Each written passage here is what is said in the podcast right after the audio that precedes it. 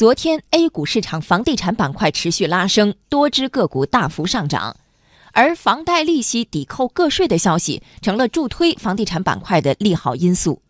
媒体报道，目前有关部门正在制定住房贷款利息或住房租金等六项个税专项附加扣除的细则。央广经济之声记者唐明，实习记者熊世维报道。目前，房贷已经占据中国家庭债务的半壁江山。数据显示，二零一七年房贷与家庭可支出收入之比增加到百分之七十一。如果推行房贷利息和住房租金税前扣除，就意味着和五险一金一样，居民可以在每月薪水收入中先扣除房贷利息、住房租金等支出，再去结算个税。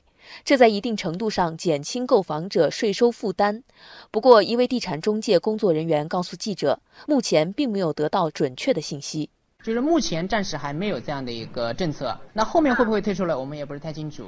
大部分市民表示，如果在个税中可以抵扣房贷利息，那么可能会增加自己买房的意愿。这个政策其实我觉得是在一定程度上可以缓解年轻人的压力。有房地产中介门店经理表示，如果政策落地，将会促进市场的成交。那如果真的出现了，就是说个税能够抵扣那个银行利息的话，那后续的市场肯定会更加的好。在国内，房地产利息抵扣个税早已不是新鲜事。